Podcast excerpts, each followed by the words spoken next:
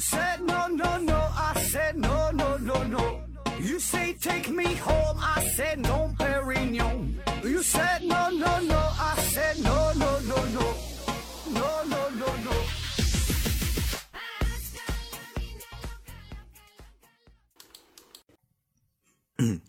拼命探索，不计后果。欢迎你收听《是好盒子》，咱还是线上硬广。这个听节目送奖品，咱们奖品呢现在有这么几样，一个呢是大家学公司提供的五大箱子护眼学习台灯，还有一个呢也是大家学公司呃他们提供的一份价值五百元的网络学习课程，还有一个呢是利纯优先提供的五大箱子膳食纤维。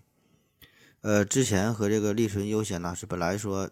打算只合作三期节目，然后没想到啊，咱们的这个平台这个宣传效果是非常好，呃，所以呢，打算继续合作下去啊。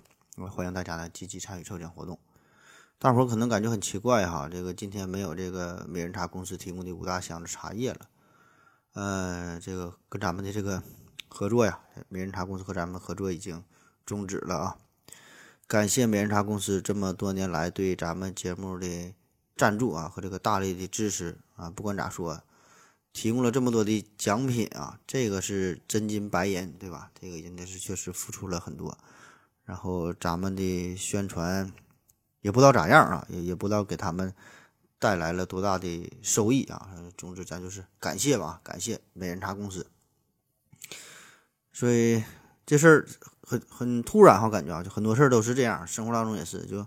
当你拥有的时候呢，可能不太珍惜，也不会在意啊，根本不会感觉它的存在。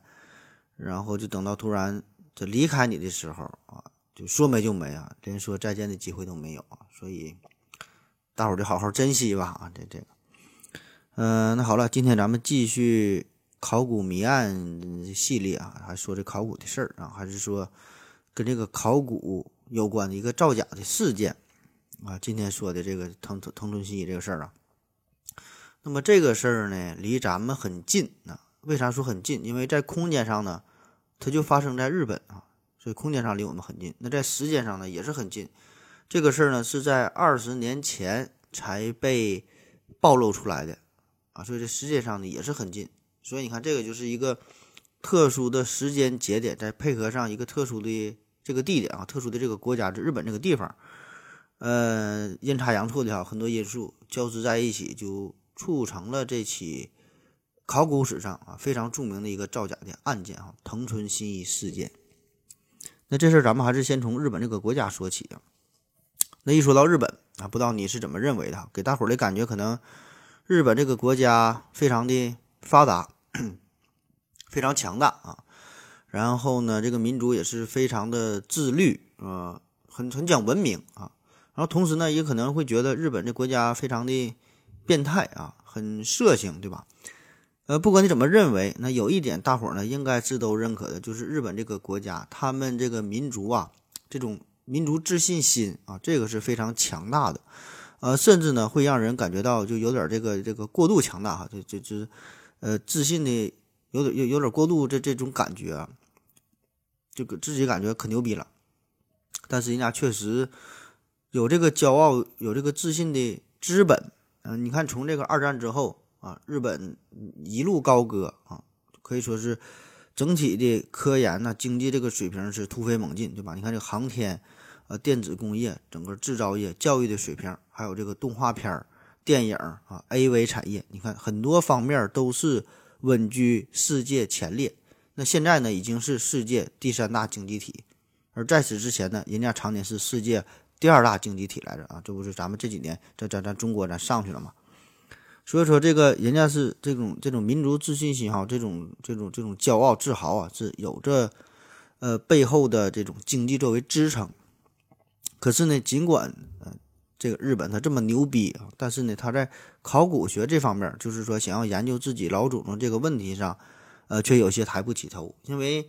他们在相当长的时间之内，就是日本本土啊，这国内出土的这些化石啊，什么这些文物、这些标本，呃，只能证明哈，就是这个岛国上的文化，他们的人类历史也就是三万年左右哈，都没超过四万年，就没没找到更古老的这个证据。那本来呢，你说这个事儿吧，倒也无所谓，对吧？因为你考古这个事儿，人类起源这个问题，这个就是一个生物进化的一个客观事实，对吧？你有就是有，它没有就是没有，对吧？该怎么发展，该怎么进化，这是一个自然选择的过程。你并不能说的没有这个古人类化石，就证明这个这个民族啊，这个国家说这个人种怎么怎么的就落后，对吧？你你找到上百万年的化石。你也不用有啥优越感，对吧？这个就是一个生物进化的客观的、现实的这么一个过程啊，代表不了什么东西。但是呢，当时的这个日本，咱说他非常牛逼嘛，对吧？所以他这种心态，呃，不太正常，就是逐渐变得国富民强之后，就开始有点膨胀，啥事儿都想争第一。你这个就一个国家和一个人的这道理，他都一样，就是你当这一个人，他他他。有钱了啊，混得风生水起的时候，荣华富贵的时候，牛逼哄哄的，对吧？就想要开始寻求其他方面的自我的价值和社会的认可，就开始想要往自己的老祖宗的脸上贴金，对吧？就证明自己，呃，有着如何光荣的历史啊，有着如何高贵的血统啊，是是富贵人家的小姐啊，不是一般的小姐。所以这个时候，日本就正处于这种心态。那其实这就和之前咱这个节目说这个英国的发现这个皮尔当人，这个心态他他差不多啊，同样的心理。你看这也是一个岛国，对吧？发现人古人类化石马上就自嗨了啊，上劲儿了，根本就控制不了自己啊。这个这就是人类一种通病啊，都有这种心态。那就是当这个经济发达、高度发达之后，他就不再满足于经济上的强国。日本还想成为政治上的强国，还想成为文化上的强国，还想做到文化的输出。我就是想用软实力开始征服世界，所以这个当时的日本哈，你看很自然的就想通过这个考古来证明自己的国家的这个古老的程度，自己也有着非常绚烂的悠久的历史。那这个呢，就是当时日本的经济大环境。那好了，第二大方面呢，就是这个文化方面。那日本的历史呢，呃，就是总体来说是相当悠久了，嗯，有记载的。呃，起码呢也得有将近两千年的历史啊，这个已经在全世界范围来看啊，这个是已经很悠久的历史。日本呢也是一直以神国自居啊，他们也有着非常庞大的神话体系哈，就大和民族嘛，他们自称是，他们有创世的神，他自己的这个神叫做天照大神啊，他们都是天照大神的后裔。那么从这个神话时代到现在啊，据说是已经有了一百二十六代啊。但是这个你说神话这东西毕竟是神话，对吧？你你你没有一个证明，你你得需要考古研究的一些化石啊，需要标本，对吧？需要这些东西。你像咱们的传说，你你说什么炎炎黄啊，什么这些，对吧？你得找到标本，你得找到古人的化石，这个才是重点。所以这个时候，这个日本呢就急需更加古老的历史来为自己高度发达的现代文明作为注脚。那么当时咱说了，他发现的这个。呃，最古老的这这个这个文物啊，标本的证据，也就是三万年左右，对吧？你三万年，这个显然太短了，不足以让日本成为一个德智体美劳全面发展的真正意义上的国际这个大国。所以你看，在这个二战之后，日本处于一种什么状态？就是这种经济上的高度发达和文化历史的羸弱啊，可以说这个是激发日本考古学的一个根本上的原因。那同时呢，还有一些外部的因素啊。就刺激他了。你看，此时世界各国都陆陆续续的开始有古人类的化石啊，呃，时期的文物啊被发现。特别是离日本很近的咱中国啊，也是给小日本添油加醋，给他们上了一课。那先是一九二九年，嗯，咱发现了北京猿人，这个呢可以最早可以追溯到大约七十万年前啊。再到一九六五年。呃，这是在咱中国云南哈发现了元谋人，那最后一鉴定，这个更狠，这是一百七十万年前的直立人，而日本那边呢，一直徘徊在三万年前左右，对吧？你看这个，它根本就不是一个数量级的，一个三万年，一个一百七十万年啊！你想想这是啥感觉？我给你举个例子，就你月薪三千，你家隔壁老王月薪十七万，对吧？这你就能听懂了。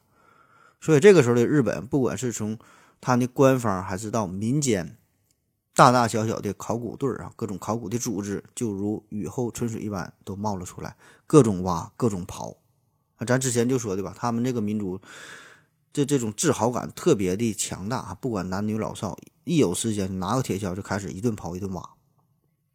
但是问题就是考古这个事儿它非常的专业，你这个不是说凭借着你非常坚韧的意志品质就能成功的，你就能挖出来的，对吧？你干努力它没有用啊。所以这个时候咋办？就迫切的需要一位大神哈，需要一个金手指来触碰日本考古学的基点，帮他们带到高潮。那这里稍微介绍一下，为啥说这个日本的考古这么费劲儿啊？怎么就挖不出来东西呢？其实从这个世界范围来看，呃，严格意义上的这个考古学出现的时间确实都比较晚啊。以前那些也有，但是那些呢都不正规，基本呢就属于盗墓的水平啊，没有什么系统化的研究。而且日本，你想想，本身它就是一个岛国，对吧？它和主流大陆的这些来往啊，这些交流啊，文化上的交流相对就比较少。那么再加上本身它一个岛国，从这个概率上来讲，对吧？它保证就没有一片广阔的大陆诞生文明的机会大啊。更大的可能呢，就是从这个一个的广阔大陆上面，从这上面先诞生了一个文明，然后呢，这个上面的文明啊，再坐着小船再来到这个小岛上，再定居，再繁衍。然后呢，逐渐的发展，对吧？所以这个是一个正常的过程。所以一个小岛上的它的这个文明，自然呢可能就会要晚一些，这个也是很正常的事儿。那还有一点呢，就是这个日本的土地本身，它这个日本的土地，它这个土壤呢，很多都是多半都是这种这种酸性的土壤，所以呢，结果呢就会让人和动物的骨头的很难时间很难长时间的在这个地下保存，它都腐蚀没了。所以你这些就给考古工作带来了极大的困难。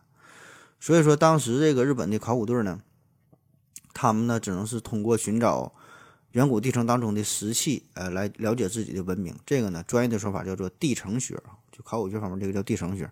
啥意思啊？就好比说，你在一万年前的地层当中，你发现了一个大水杯啊，那就说明咱咱在这一万年前啊，这地方有有人生活过，有人生存过。你在五万年前的这个地层当中找到了一个大碗啊，那就说明这个在五万年前啊，五万年前的地方它有人。对吧？所以这这个是，这是一个考古工作的一个研究的方向，一个办法啊。呃，并不是说针对于这个石器本身进行研究，就是说你先发现了一个碗，然后沿着这个碗这个造型啊，这个纹理啊，说的是哪年的啊？这是另一个派系，这个叫类型学，就是考古学另外一个一个一个分类的事儿。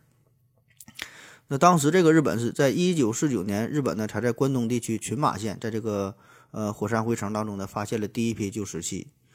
呃，之后很长一段时间嘛，也陆陆续续的有一些旧石器的遗址被发掘出来，但是呢，基本呢都是处于三万年前的这个这个时间点啊，就没有更古老的了啊。这就是当时整个日本考古学界面临的一个巨大的窘境啊。那好了啊，所以说这个时候急需要一位大神出场嘛，嗯，这个大神就来了，这谁呢？日本考古学界的大救星啊，藤村新一。你听这个名哈，藤村新一。感觉好像听过呢，咱们看这个《名侦探柯南》的时候呢，听过一个人叫做工藤新一，字儿跟他很像，就差一个字儿。工藤新一，工藤新一呢，到哪就拿死人，对吧？然后呢，他开始一顿破案，很牛逼。这个藤村新一呢，啊，也是，他也很牛逼，他到哪哪就有远古石器被发掘出来，效率非常高，贼不走空，到哪哪有啊，在短短的。十几年的时间之内嘛，可以说是凭借着他的一己之力，硬是把日本的古人类的文物哈，古人类的这个研究这个进展一步步的向前推进，从这个咱说三十万年前这个时间，推进到了四十万年前、五十万年前、七十万年前，最后他还扬言要要干到一百万年前啊，呃，但是很遗憾，最后证明他这些玩意儿都是赝品呐，都是假的啊，就是。藤村新一先生是事先把这些东西事先埋藏在土里边儿啊，然后呢再挖出来，这这个是是这么回事儿啊。那这个藤村新一，我估计现在应该是还活着。我在网上查了一些资料，起码是没查到他死的消息。呃，他是一九五零年出生在日本的宫城县，所以你看到现在他应该才七十岁啊，应该还健在。呃，这个人他小时候呢就对考古学产生了浓厚的兴趣。据说呀，他曾经在自己家的后院发现了绳文时代的呃陶器的碎片啊。绳文时代这是日本历史上的一个重要的时期，跨度很长，大约呢是从公元前一万两千年呃一直到公元前三百年，都叫绳文时期啊，就他们这么一个时代啊。呃，当然这个事儿不知道真假啊，也不知道是不是真的挖出来了。反正说一般成功人士嘛，都喜欢给自己。少年时期加点料哈，一一说小时候我就有这方面的天赋，就听起来非常的热闹，显得很牛逼的样子嘛。那尽管对这个考古学非常的热爱，但是这个藤村呢，最后是成为了一家电力公司的一名普通员工啊，他也没有上过大学，只有这个高中学历，呃，也没有任何关于考古学方面的专业的知识，完全就是靠热爱、靠自学。呃，一有时间呢，就和专业的考古队混在一起啊，没事请他们吃个饭呐，喝点水啊，然后进行一些交流啊，然后学习学习。那一来一一来二去啊，就就是和大伙混熟了。然后专业考古队呢，就是带他参加一些考古挖掘的工作啊。反正咱说了，当时这个大时代，大伙儿都喜欢考古，都喜欢挖掘嘛，也没挖着什么东西，所以呢，就带他玩呗啊。这个就是当时啊藤村所处的这个情况。好了，咱们先。休息一会儿啊！我要跟正南去尿尿，你要不要一起去啊？我也要去。哎，风姐，我要跟正南、阿呆一起去尿尿，你要不要一起去啊？嗯，喝了口水回来，咱们继续聊。藤村新一的正式走红呢，是从一九八一年开始的。这一年呢，他年仅三十一岁。原因呢，就是在他的老家宫城县啊，有一个叫坐山乱木的遗址在这里边呢，他发现了四万年前的石器。这个坐山乱木这地方呢，呃，早就是被人发现了，这是一个非常古老的地层啊，但是呢，一直没能从这里边呢发现文物出来。也就是说，人们已经知道这个遗址呢，这个地层呢，大约是四万年前的，所以呢，只要在这个地层里边。啊，挖出一个大碗呐，挖出一个盘子啊，哪怕是挖出一个尿壶也行，对吧？反正你能出土点什么东西，就能证明，呃，这四万年前，对吧？这地方有人有人有人类活动，对吧？这个叫地层学嘛，研究这个事儿。那这个藤村系就很幸运哈，在这个地方一不小心就找到了一个小石器啊，这个就非常的轰动，而且呢还不止一个啊，他又陆陆续续的在坐山乱木这地方各个角落啊，一共是发掘出了四十八枚石器。这就把日本的这个历史啊，就又向前推动了一小步。那很自然的，整个日本考古学界为之振奋哈，瞬间呢就到达了集体高潮的状态。那很快，这个官方有关部门呢也是公布了这个消息，声称日本是否存在旧石器时代的这个争论哈，终于是有了确切的定论。这个在考古界考古界长达二十多年的争论啊，居然呢就这样被一个默默无闻的业余爱好者哎给解决了。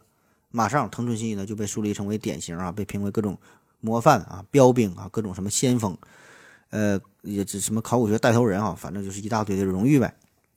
啊，考古这个藤村信一呢，本人哈也是开始走上了人生的巅峰，找到了人生一个正确的方向啊，继续拼命的努力，致力于考古学工作。那果然不负众望，短短的三年之后，他又从十七万年前的地层当中挖掘出了旧石器。啊，这就更了不得了，对吧？直接突破了十万年的大关的十七万年前的。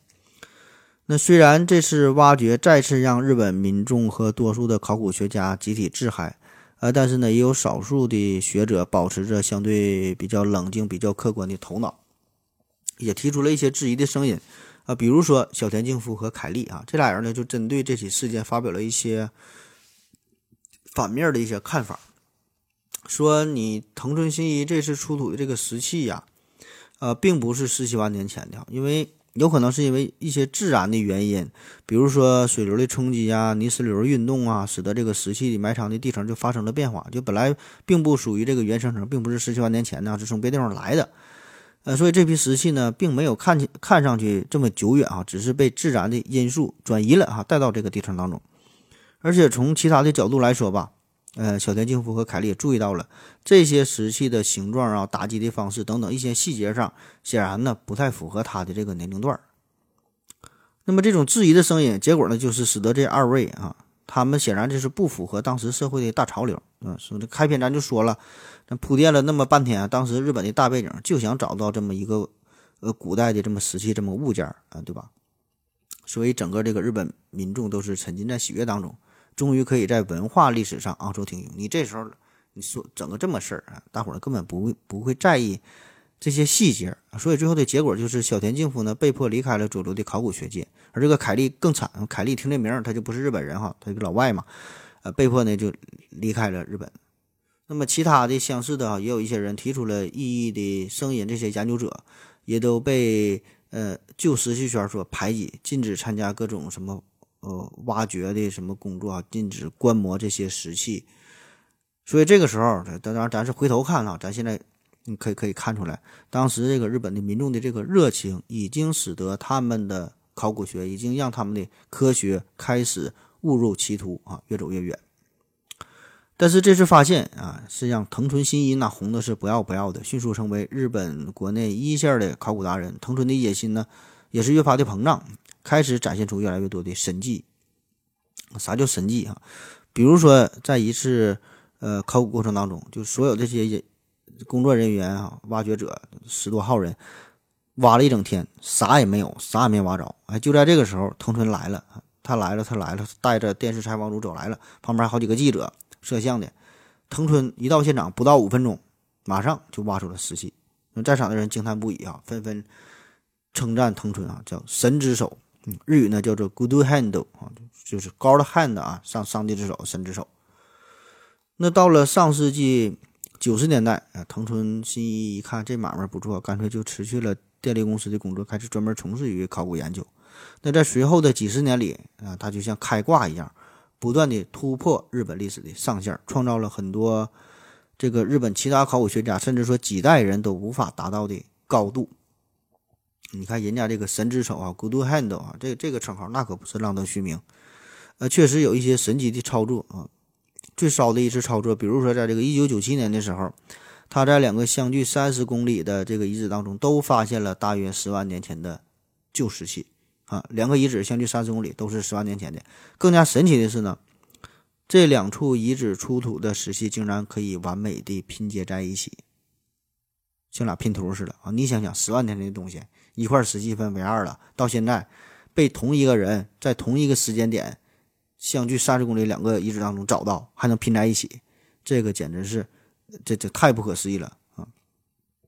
但是呢，当时日本学界对这个事儿是一点怀疑都没有啊，反而认定这个是世界上最古老的可坠合石器啊，可坠合就是能拼接在一起的，所以这个非常自信嘛，自信有点过度了。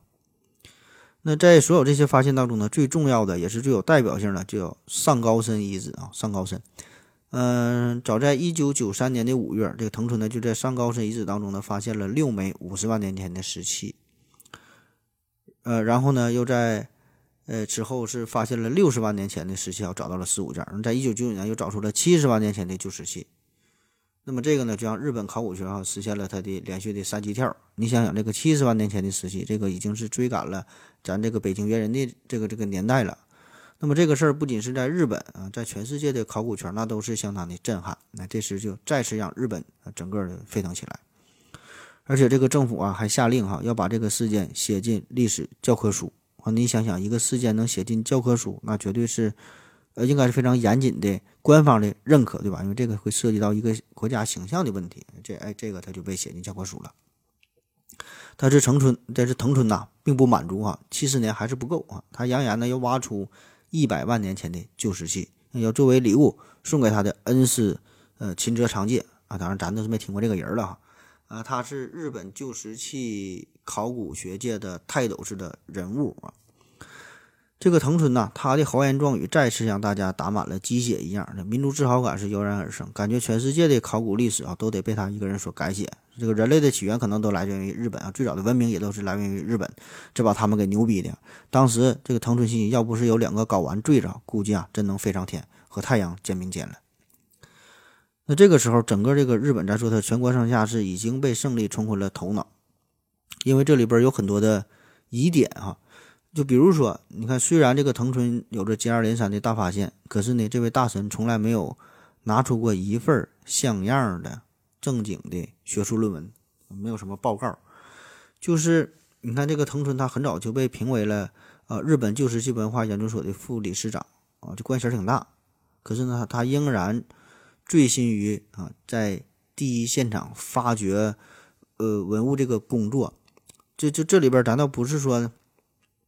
投身一线工作不好啊，但是你作为一个考古学的研究者，对吧？你不但要积极的投身一线的工作，不但要把握第一手的资料，你还还应该有后续的研究，对吧？你得整理出有理有据的论文，对吧？你你得扩大自己的影响力，然后和同行进行切磋、进行研究，这个是同等重要的事儿。那还有一个值得质疑的地方就是。所有这些刷新记录的旧石器，所有这些发掘工作哈，都是藤村一个人所发现的。咱之前也介绍了，就是同样一个地方啊，其他十几号人、二十几号人，很多很多的考古人员都发现不了啊，都擦肩而过。你要说这事儿吧，一次两次可以对吧？你藤村运气好，但是你每次都这样，未免的有点太过神奇了。而且这藤村他这个眼神还不好，他近视眼，看东西都费劲。他怎么就能挖出来呢？一挖一个准儿啊！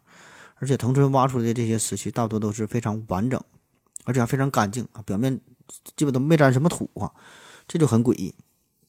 而且更狠的是呢，他挖掘出的这些非常古老的石器，很多都是离地面非常近的，可能就离地表五厘米左右，这非常非常浅了，对吧？所以你这个不管是地势怎么变迁啥的，它也不能这么浅的，而且基本很多时候它都这样。再从这个细节上来看。他挖掘出的四十万年前的旧石器和七十万年前的旧石器，这个切面啊是非常非常的相似，感觉就是一个加工厂制造出来的。但是呢，啊，少数的学者提出的种种的这些质疑的观点，却遭到了民众的攻击。嗯，就说呗，对吧？你这保证就是演戏呀，对吧？同行才是冤家，你们之间的这个仇恨才是最赤裸的仇恨。同行的最看不得就是自己同行比自己混得好。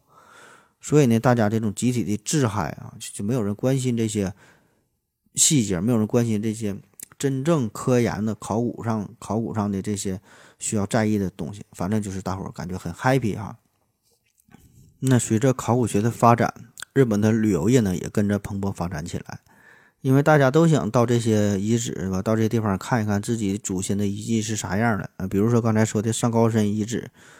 这个地方很快就被日本打造成为最有名的一个建筑遗址了。嗯，它所在的这个宫城县也是利用这些惊人的考古发现，大搞旅游业，被冠上“猿人之里”呀、呃日本人发祥地啊等等这些称号啊，赚的那叫一个嗨。那其他地方一看，你这地方这这考古哈，这整的这么好，然后旅游业这么火，这么赚钱，呃，旁边什么埼玉县呐、北海道啊、福岛县呐、呃山形县、岩手县等等等等很多地方政府啊，都邀请藤村新一来到当地。进行这个石器遗址的挖掘工作，那结果呢？这个藤村都没让他们失望，所到之处啊，保证都能挖出旧石器遗址。特别呢是在这个北海道清水町，呃，下满曼溪这个地方，下满曼溪遗址，从这里边呢还出土了五十万年前的石器，啊，被称为亚洲最北最北的猿人遗迹。那这些不但是改变了当地的这这个考古历史啊，也是促进了旅游业的发展。那回顾一下这个事儿哈，这藤村大师是从一九八一年开始走上日本考古学界的神坛，一直呢被奉为石器发掘之大神啊，探索石器之名人。这种情况呢，一直是持续了将近二十年哈，是到二零零零年的时候，藤村大师这些不为人知的秘密才逐渐的浮出水面，最后才被破解出来。这事儿呢是在二零零零年十月二十二号的时候啊，出事儿了。地点在哪呢？仍然是日本宫城县的上高山遗址。呃，有一家新闻媒体的记者啊，为了能够完整的记录到藤村大师整个挖掘的过程，就事先呢偷偷的在藤村准备挖掘遗址的这个现场呢，是布置好了监视器啊，就想完完全全的复原这个考古考古过程嘛，完整的记录一下啊。当然这个事儿哈，藤村是不知道的。可是啊，万万没想到，记录到啥了呢？在这个凌晨时分，监视器当中出现了这么一幕。有一个身影出现在这个遗址之上，非常警觉地环顾一下四周。那确认四周没有人之后，他就悄悄地靠近了目标地层的挖掘处，然后从上衣兜里边拿出了一个小铲子和一袋装满石器的小袋子。然后呢，用那个小铲子在一个在这个地表上挖出一个小土坑啊，再把这个石器呀小心翼翼地埋了进去啊，这这这把土填平，用脚还踩了踩。那接着呢，又换了几个不同的地点头，如此操作。埋下了数枚事先准备好的这个石器，整个过程呢大约十几分钟哈，然后这个现这个黑影就匆匆的消失在了考古现场。这个黑影是谁呢？啊，自然就是藤村新一。那此时夜幕中的藤村新一啊，一定是沾沾自喜啊，幻想着这些刚刚被埋入土里的这些石器啊，很快呢也就会再一次呃被重新的。挖掘出来哈，成为一个考古大发现啊，也即将兑现自己一百万年的诺言。那在日本的考古学界啊，在这个社交媒体上，也一定会再次掀起新一轮的讨论的狂潮。再次把自己送上风口浪尖啊。那等待他的将是巨大的荣誉、同行的认可、鲜花、掌声、嫩模、跑车啊，所有所有啊这些。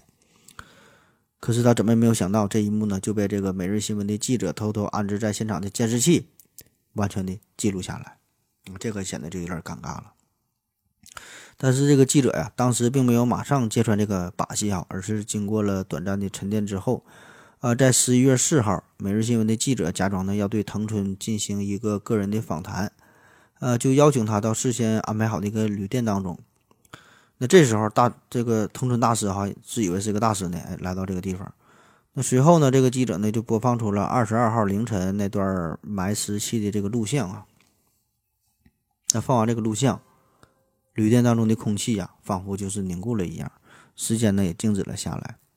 那不晓得藤村信一当时是怀着怎样的心情看完了这段录像，反正呢，他只是呆呆地坐在那里啊。记者就问了：“呃，你究竟是在干什么？能给咱们解释一下吗？”呃，藤村呢仍然是一言不发，只是呆呆地盯着地板。那过了许久许久之后，他终于开口说了：“他说，不是所有都是这样的。”不是所有都这样的。言外之意就是，他的这些考古工作，呃，有一些呢，可能也是真的。那第二天呢，《每日新闻》就在头版头条的位置上刊登了这起爆炸性的新闻，揭露了藤村信一的造假过程。那面对媒体确凿的证据，藤村信一呢，呃，坦白了自己的所有的这些造假的行为。那根据藤村信一自己递交的。从一九八一年以来啊，从事的造假活动的遗址的名单上来看，涉及到造假的遗址呢，居然呢高达四十二处。那这些遗址包括当时日本最有名的一些旧石器时代的考古遗址，比如说宫城县的座山乱木遗址，还有一些遗址啊，咱说都已经被写进了历史的教科书啊，已经变成了家喻户晓的常识。那此时。整个日本哈都不敢相信眼前发生的一切啊！那事实的真相啊，真是有点让人无语啊！那最后知道真相的我眼泪掉下来了，真是没啥可说的。藤村也是跌下了神坛，从一个考古大神变成了全日本的考古的罪人。那事件在曝光之后，藤村工作的这个考古研究所就是马上就就被解散了。呃，更重要的是呢，这个日本的考古学界那是颜面扫地，居然呢就这么被这一个假专假专家哈这么轻易的啊，用这种非常低劣的手段被他呢骗了这么多年。那曾经那些提出质疑的学者，这个时候呢心情也很复杂啊，因为他们早就变得心灰意冷。对吧？因为他们心里已经明白，早就知道这个人很可能就是假的，就是个大骗子，但是没有话语权嘛，所以只能眼看着这么一个跳梁小丑活跃在自己的专业的舞台这么多年啊，混混的又红又紫的，对吧？自己呢却丝毫没有话语权，没法去反驳，没法揭露现实。那虽然此时藤村呢已经是被彻底的扒个精光，可是呢，对于这些咱说少数的这些冷静客观的这些学者来说啊，他们已经是错过了当时自己最好的这个年龄，对吧？因为他们已经是变老了嘛，是二十年的时间。那日本的考古学界也是再次回到了原点啊，但是这些人已经是呃年逾暮年，对吧？时光呢不能重来。当然，最惨的是莫过于这些学生了。我想，对于学生来说，你想想。这藤村一次次的刷新日本的这个考古历史，啊，需要背的知识点越来越多啊，这事儿咱也就认了，对吧？就是谁让呢？咱赶上这个时候了。可是本来高高兴兴的背完课本，准备考准备考试了哈，这七十万年前的事儿都他妈背下来了，马上考试了，最后告诉我这些都假的，不对哈，咱们历史就是三万多年儿。那除了能爆一句粗口，真是找不到任何其他的一个词语来形容此时的心情。那对于藤村藤村本人来说，也是受到了严重的打击。那事业上啊，他基本就是永远告别考古学了；生活上、爱情上啊，他的妻子也是离开了他。藤村的精神也是备受打击。最后呢，他是选择了出家，呃，想躲在一个寺庙里边。后来呢，是因为精神上的问题哈，寺庙也待不下他，这被送进精神病院了，被确诊是呃患上了多重人格精神障碍，就是非常非常非常不幸啊。但是不幸中的万幸就是他在这个精神病院里边还找到了他的第二任妻子啊，当然了，这个也是一个精神病患者。二人呢在喜结连理之后呢，这个藤村呢决定不再用藤村这个姓啊，他自己感觉也很丢人啊，跟了这个新任的妻子一个姓。那在结婚之后呢，他还切下了自己的中指和食指，这个呢也算是对当年神之手一个完美的了结啊，什么神之手啊都给剁了。所以就这样，这个一代考古大师啊。以非常疯狂的方式结束了自己的考古的生涯，大起大落的日本考古学界也是一下回到了解放前，不知道未来的出路在哪。好了，咱们再休息一会儿。我要跟正南去尿尿，你要不要一起去啊？我也要去。呃，风心，我要跟正南、阿呆一起去尿尿，你要不要一起去啊？嗯，好了啊，呃，尿了个尿回来，咱继续聊。呃，这次造假事件呢，给日本的考古学界是造成了非常严重的损失。嗯，对于个人来说，这藤村信一是被考古学界出名了，那这个是小事儿。那更重要的呢，是让这个整个日本的旧石器考古工作进入了凛冽的寒冬，重新呢又回到了三四万年前这个时代。呃，当时日本考古学协会的会长叫干破健啊，他说，这次造假事件辜负了国民的信任，也。摧毁了日本考古学基础的，呃，是摧毁日本考古学基础的前所未有的行为，而且这个对于整个日本的文化呀、日本的体系，甚至说啊，在国际上的地位和形象都有着非常深刻的、深远的、严重的打击啊！就本来想借着藤村的这个考古，让日本成为世界这个文化大国啊，找到文明的支柱啊，结果是啪啪打脸，啥也没找到。那听完今天的故事啊，你可能会感觉藤村这个造假手段一点也不复杂，对吧？可以说是一点技术含量都没有啊，就只是换谁谁都会。事先找到一个地层啊，然后呢在这里边埋点石器，然后自己再挖出来，对吧？这太简单了。地层年代嗯断定好了，那么这个石器的年代自然就跟着就确认了，对吧？那谁都能成为大师，很简单。所以你这么一看哈，就这场旷日持久的骗局上，二十年的时间他能够得逞，这个真不是藤村一个人的功劳啊，全靠大家伙照顾。那其实从这个严谨的考古学断代的角度来说，地层学和这个类型学这俩是要相互结合的啊。就是，呃，石器出土的这个地层的年代，的确呢是可以作为一个重要的一个参考的信息，对吧？你从几万年的地层。挖出来东西，咱大致可以推测有几万年的，对吧？这这个理由很充分，但是呢，还远远不够。你考古工作吧，你还得对这个石器进行形态呀、加工技术啊、区域特点呐等等等等很多方面进行综合的分析啊，然后才能判断出它的这个这个时代。而且呢，在上世纪八十年代这个时候，你想想，这是个时候考古工作这个整个科技检测的水平已经是有了长足的进步，很成熟。比如说这个碳十四技术，那如果说你看这个事儿要是在二十世纪之前啊，这个时候考古学界这个造假这事儿确实不少，很难发现。你特别是在欧洲哈，有大量大量的伪造的文物，它根本没法鉴定，它没有那种技术嘛。所以呢，导致当时这个西方社会啊，上到贵族，下到这种文物贩子，呃，都以伪造文物换取大量的金钱。很挣钱，对吧？你这这玩意儿，它全凭经验，说真的就真的，说假的假的，都凭大师一句话，没有一个客观的指标。但是你看这个事儿，它很神奇。你看这是上世纪八十年代的事儿，这个碳十四技术已经是被广泛、广泛、广泛的应用，对吧？所以这个考古造假这事儿其实是很难的啊。但是当时日本为什么不用碳十四的技术去鉴定一下呢？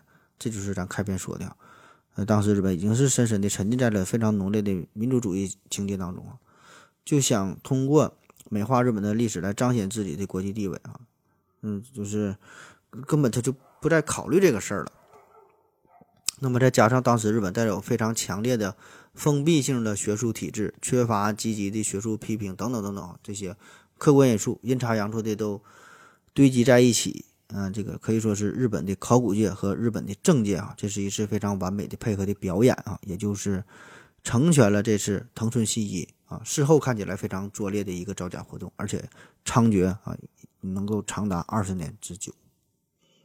那以上呢，就是这次关于呃日本这个藤村信一这个事儿哈，关于这个考古学历史上这个惊天的大案啊，藤村信一造假事件。那今天的节目呢，基本也就这样了啊。这一系列考古谜案哈，啊，基本就差不多了啊。这一系列节目，咱们总结一下哈，这个其实有很多的共性的东西在里边哈，都是造假的事儿啊，都是轰动全国的、轰动全世界的考古造假的事儿啊。就美国的，有日本的，有英国的，啊，都是非常发达的国家，对吧？而且呢，嗯，咱回头来看，这些造假者的技术其实都不算高明。啊，一个考古的初学者，那如果能静下心，仔细的鉴定一下，基本呢都可以很容易就找出其中的破绽。你看，而且这个事儿还有一个共同点，也是更重要的一个共同点，呃，就是有整个社会、整个国家在为这些事件在这个背后啊作为推手啊，他不是一个人能成事儿的啊，呃，是在非常强大的民族自豪感、民族自尊心、民族自信心哈这些这些情感的作用之下。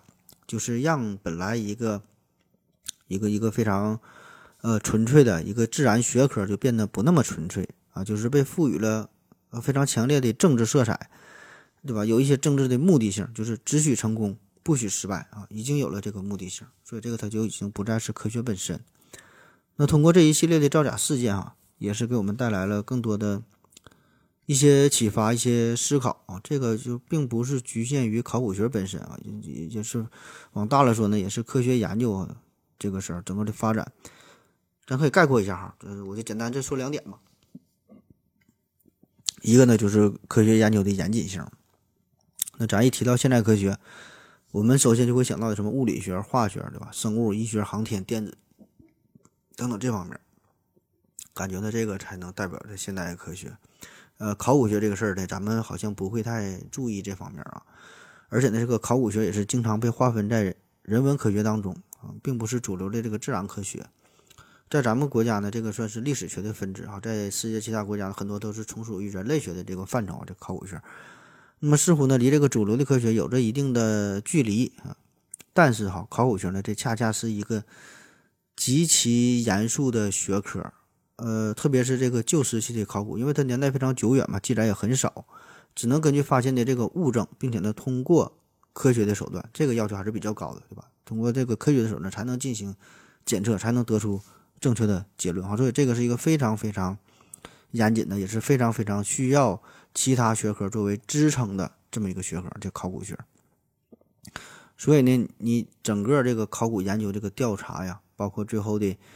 呃，这个成果你得整理出来发发表论文等等，这个过程都是十分严格的。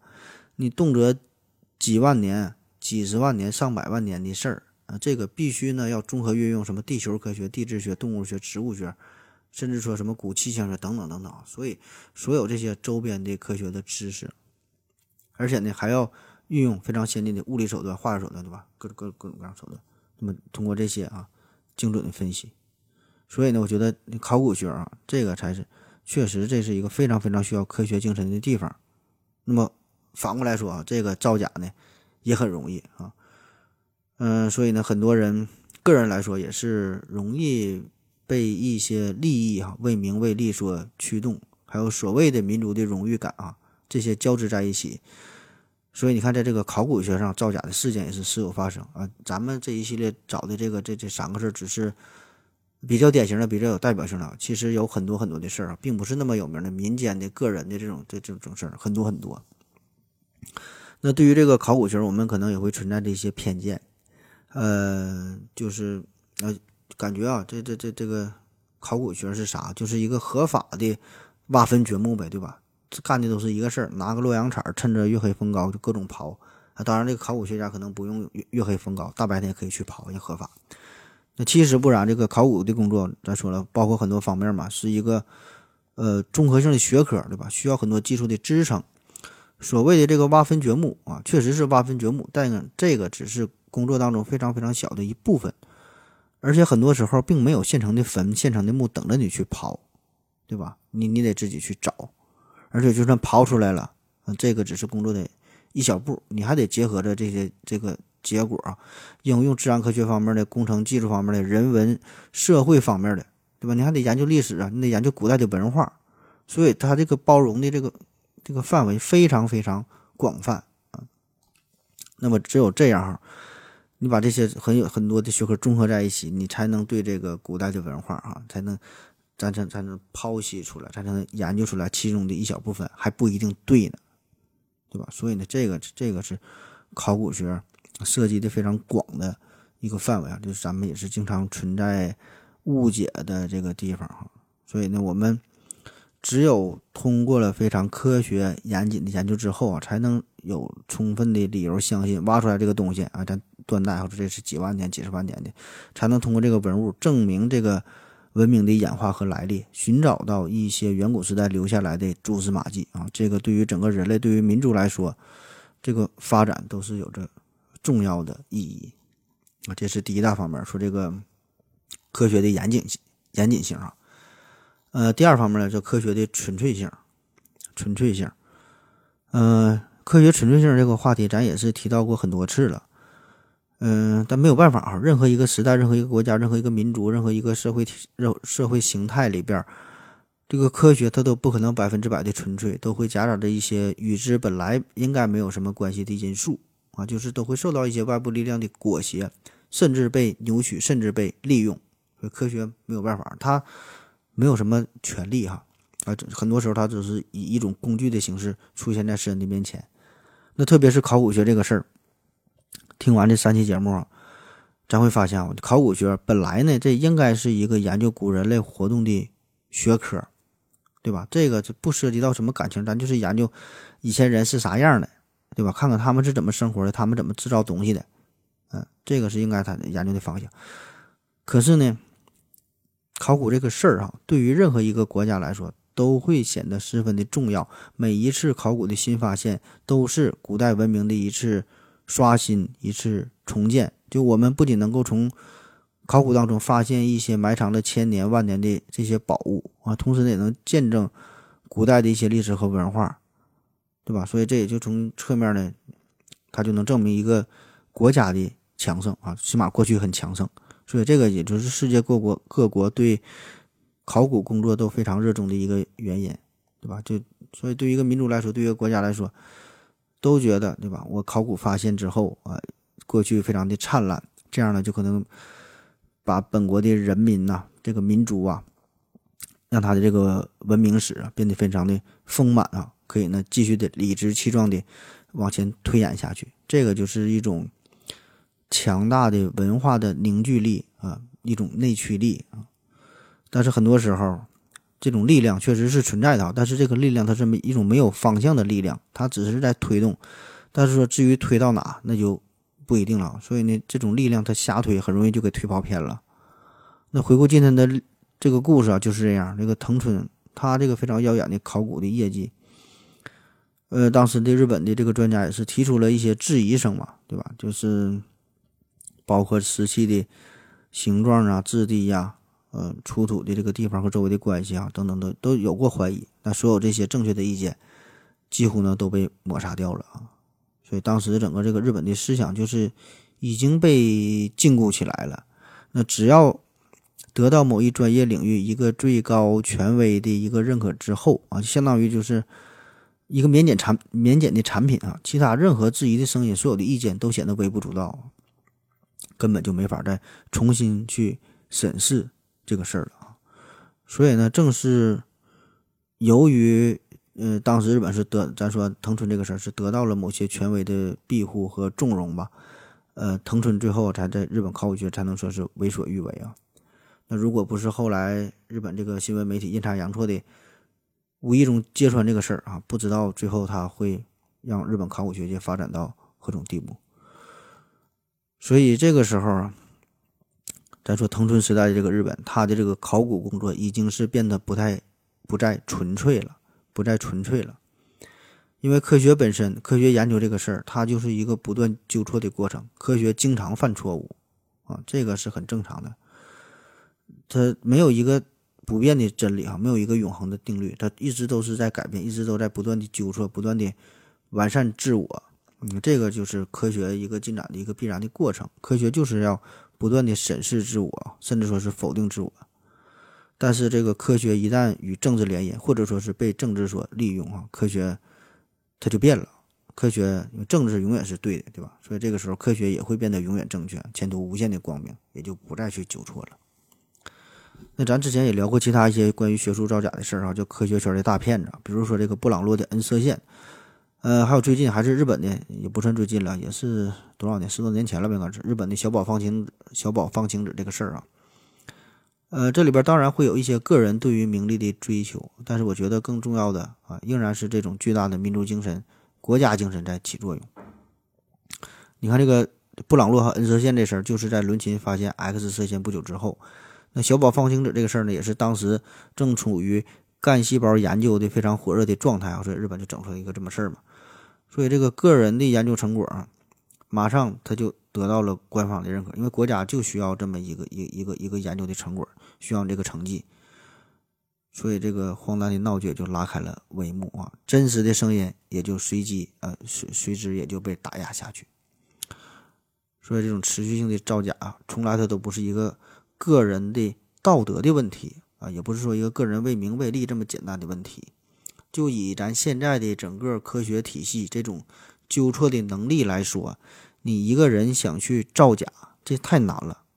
你一个人想造假太难，难到什么程度？我觉得一个人你在一个国家这种层面，你想造假的话，这个比获得诺贝尔奖都难，对吧？你研究诺贝尔奖，你真正研究个东西就能获得诺贝尔奖，但是你想造假，在国家水平、在国际水平造假，你。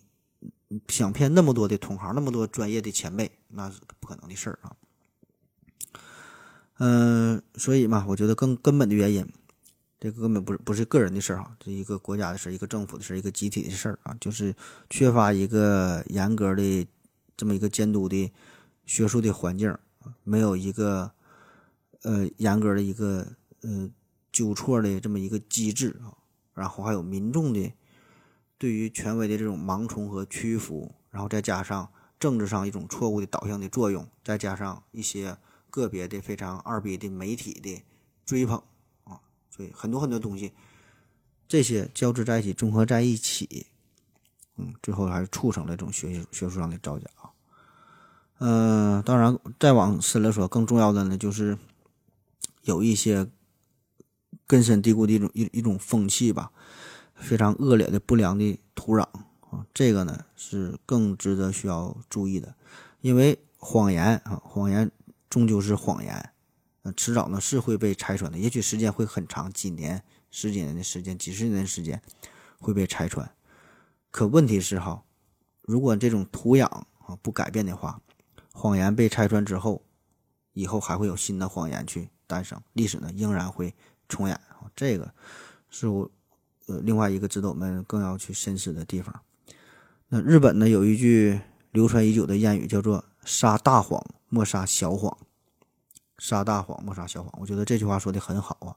倒不是说鼓励咱们去撒大谎啊，这个事儿啊，嗯，我觉得这个是给我们一个警示的作用，就是让我们要时常以一种更加严谨审慎的态度啊，重新审视自我的生活，重新审视这个社会。甚至说是重新审视人类文明啊，是不是有很多时候，我们就处在一个被撒大谎的状态？这个谎言太巨大，我们根本就看不清事实的真相。好了，感谢您各位的收听，收听，谢谢大家，再见。